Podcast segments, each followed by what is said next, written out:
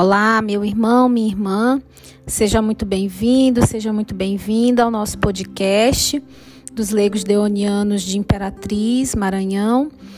É, eu sou a Michela, sou leiga deoniana, é, animadora de setor do setor 7 da província Brasil-São Paulo, e é um prazer estar aqui com vocês em mais um episódio do nosso podcast, é, do nosso estudo né, do nosso ITER formativo ano 1, é, hoje com o, com o capítulo 6 né, do nosso interformativo, cujo título é Diversas Formas de Vida na Igreja.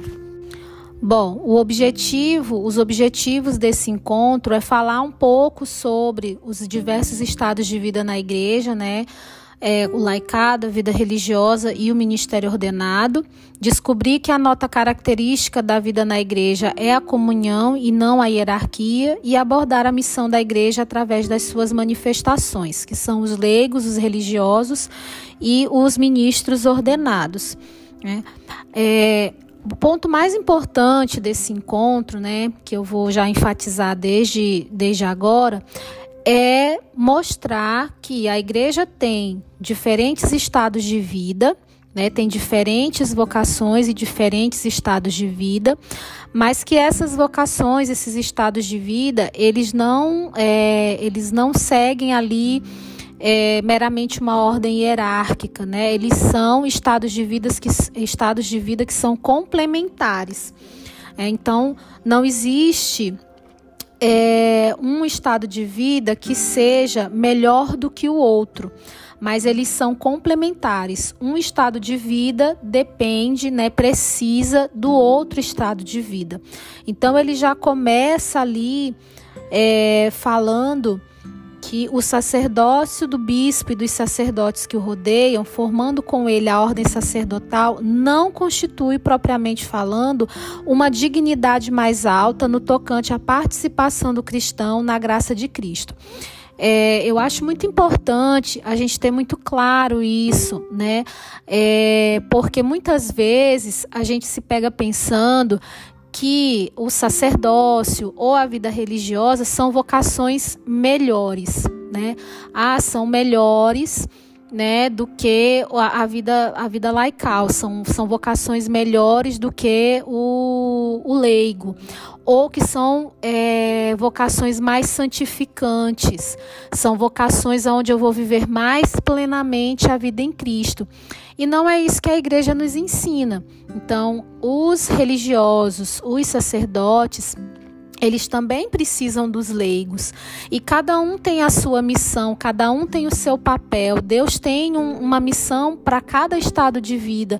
E um estado de vida não é superior ao outro, não é melhor do que o outro, mas eles são complementares. Né? É, ele vem falando, então, o autor vem falando do marco eclesiológico, né, com o Concílio Vaticano II, que vem trazendo, então, vem redescobrindo a plena vocação de todo o povo de Deus à santidade, a missão, a pastoral responsável de todos os batizados, a uma participação na comum missão da igreja e igual dignidade. Né? Isto leva a uma teologia do laicado vista de forma positiva Agora, os leigos já não são os não clero. Então, antes do Concílio Vaticano II, a gente tinha um papel é, muito pequeno né, dos leigos, né? É, e o Concílio Vaticano II, ele dedicou uma especial atenção aos leigos, né? Veio restaurando seu lugar de direito na vida e na missão da igreja. E o Concílio Vaticano II desmistificou a visão de que a igreja é formada por uma justa posição de uma ordem clerical e uma massa amorfa e inativa de leigos, né? Então, o leigo deixa de ser mero espectador, né? O cristão secular, ele deixa de ser um mero espectador e agora ele participa de uma pastoral organizada pela hierarquia. Ele, ele se torna um membro ativo e corresponsável na missão e no anúncio do evangelho. É, então, o papel do leigo é, é, ressignificado na igreja e a gente começa a trabalhar e a ter missões na evangelização, uma coisa que antes do concílio ficava muito voltado, né, só para o clero, agora também é uma missão nossa, né, retorna para o leigo essa missão. É, e aí, uh, esse capítulo, ele é um capítulo bem curto, né? Então, o ponto principal é isso é a gente entender que o leigo ele tem uma missão e que ele consegue viver plenamente é, a vida em Cristo no seu estado de leigo e que a missão do leigo é uma missão no mundo. Né? Os, aos leigos compete o mundo nas suas realidades mais mundanas. E daí a insistência do concílio na secularidade como o próprio da vocação laical. É, então, o leigo, ele não é sacerdote, ele não é religioso e ele não é convidado, né? Ele não, não se espera que o leigo viva uma vida é, de sacerdote ou de religioso, mas que ele viva a vida do laicado. Né, que ele viva a sua, a sua missão, que ele viva o seu é, o seu discipulado em Cristo nas realidades do mundo, não só dentro dos muros da igreja, que é uma outra coisa que a gente também tem uma tendência a pensar, né?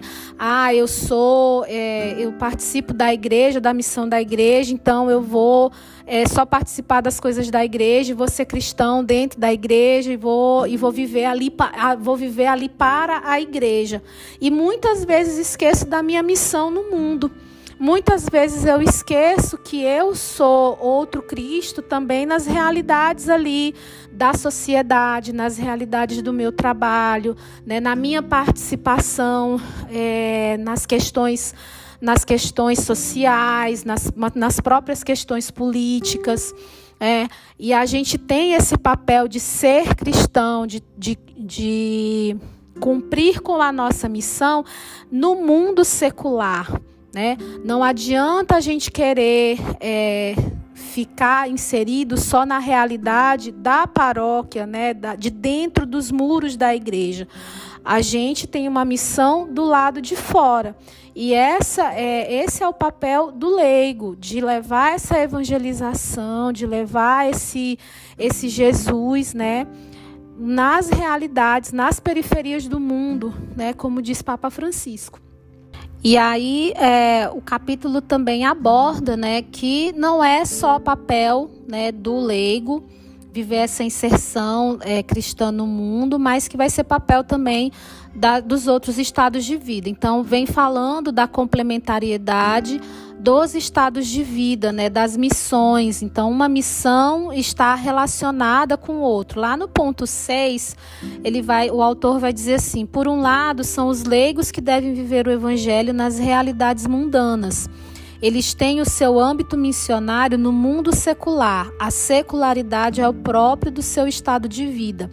Visto não ser possível abarcar toda a experiência cristã na inserção do, no mundo, torna-se necessário que os diferentes estados de vida se insiram cada um no seu âmbito.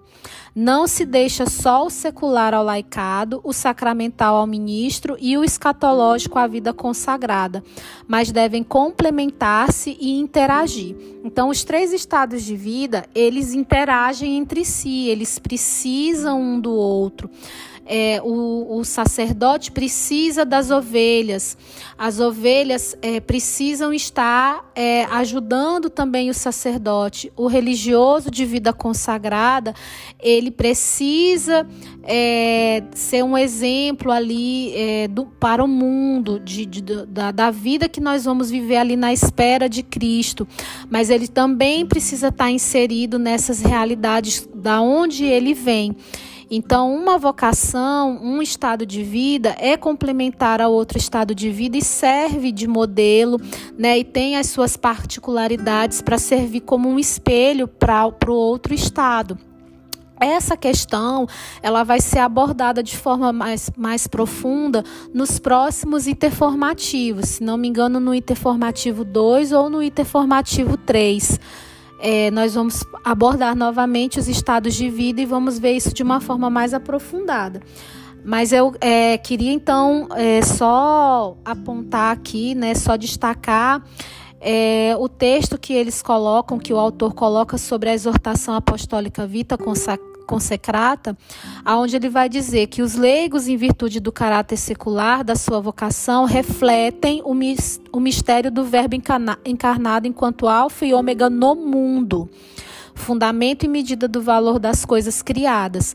Os ministros sagrados, por sua vez, são imagens vivas do Cristo, cabeça e pastor, que guia o seu povo no tempo do já, mas ainda não, à espera de sua vinda gloriosa. A vida consagrada é confiada a missão de apontar o Filho de Deus feito homem como a meta escatológica para a qual tudo tende, o resplendor ante o qual qualquer luz se desvanece. É, então, é um como vocês podem como você pode observar, um estado de vida é complementar ao outro. Um estado de vida precisa do outro. E cada um tem a sua missão, e uma missão não é mais importante do que a outra. Todas as missões, elas são importantes e elas são feitas de uma forma ou de outra pelos três estados de vida. É, e aí ele vai encerrando aqui, né, é, que a doutrina conciliar no capítulo 5 de, da Lumen Gentium assegura que todos os estados de vida na igreja dão acesso à plenitude da vida cristã, pelo que todos, leigos, religiosos e ministros, são chamados à santidade. É, e aí é como eu já tinha falado antes, né? Um estado de vida não é melhor do que o outro estado. Eu não vivo mais cristamente, ou eu não vivo mais é, a missão e a entrega a Cristo em uma vocação ou em outra. É, qual, é, todas as três, é, todos os três estados de vida, eles me permitem viver plenamente a vida cristã, eles permitem que eu viva a santidade. Eu posso viver a santidade no meu estado de vida laical, como, é, como um leigo consagrado ou como um matrimônio, né? Eu consigo, dentro dessas realidades, viver a minha missão e evangelizar e ser discípulo de Cristo e viver plenamente a minha vida cristã nessas realidades né? É, ele vem dizendo lá no finalzinho, né? Todas as vocações são igualmente santificadoras, ao mesmo tempo que complementares umas das outras, sem que uma tenha mais valor do que a outra ou conduza a maior perfeição no segmento de Cristo. E é isso que eu quero que fique bem é, enraizado no coração de vocês, né?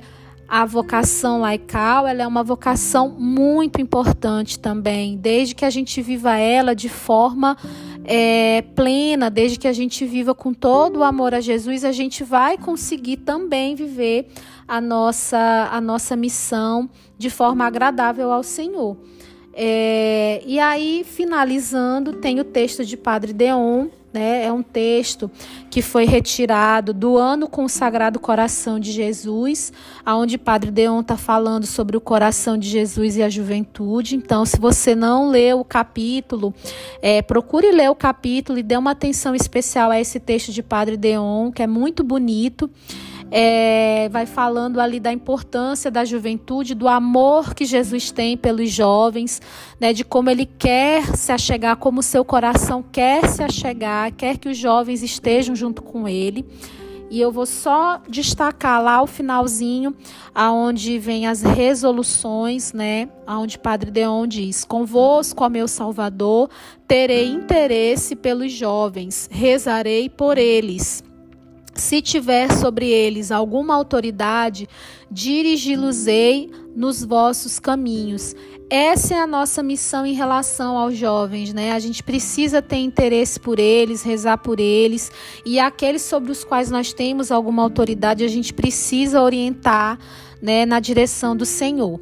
Se eu próprio sou jovem, apegar-me-ei aos meios de santificação que a Sagrada Escritura indica aos jovens: a comunhão fervorosa, a direção espiritual, a meditação e as leituras piedosas. Então é isso, gente. Eu espero que, é, que vocês tenham é, aproveitado, que vocês aproveitem esse episódio. Né? Não deixem de ler o capítulo na apostila, né, para aprofundar. Caso você tenha alguma dúvida sobre algum ponto, procure o seu coordenador de grupo. É, você pode também nos procurar, né? Pode me procurar. É, o, meu, o meu Instagram é o arroba micostab, tudo minúsculo. Você pode me mandar uma mensagem no meu, no meu direct. É, e aí a gente responde o que a gente souber responder, o que a gente não souber responder, a gente pergunta para os universitários tá? Mas não deixe de, de se aprofundar no assunto, não deixe de, de ler né, o capítulo e meditar sobre o que foi colocado. É, eu desejo a você um excelente dia ou uma excelente noite, dependendo do horário que você está ouvindo esse podcast. Que o Sagrado Coração de Jesus lhe acolha né, e lhe dê todo o ânimo para manter o seu estudo e que o Imaculado Coração de Maria lhe leve diretamente para esse coração sagrado que é a nossa devoção, que é o nosso amor.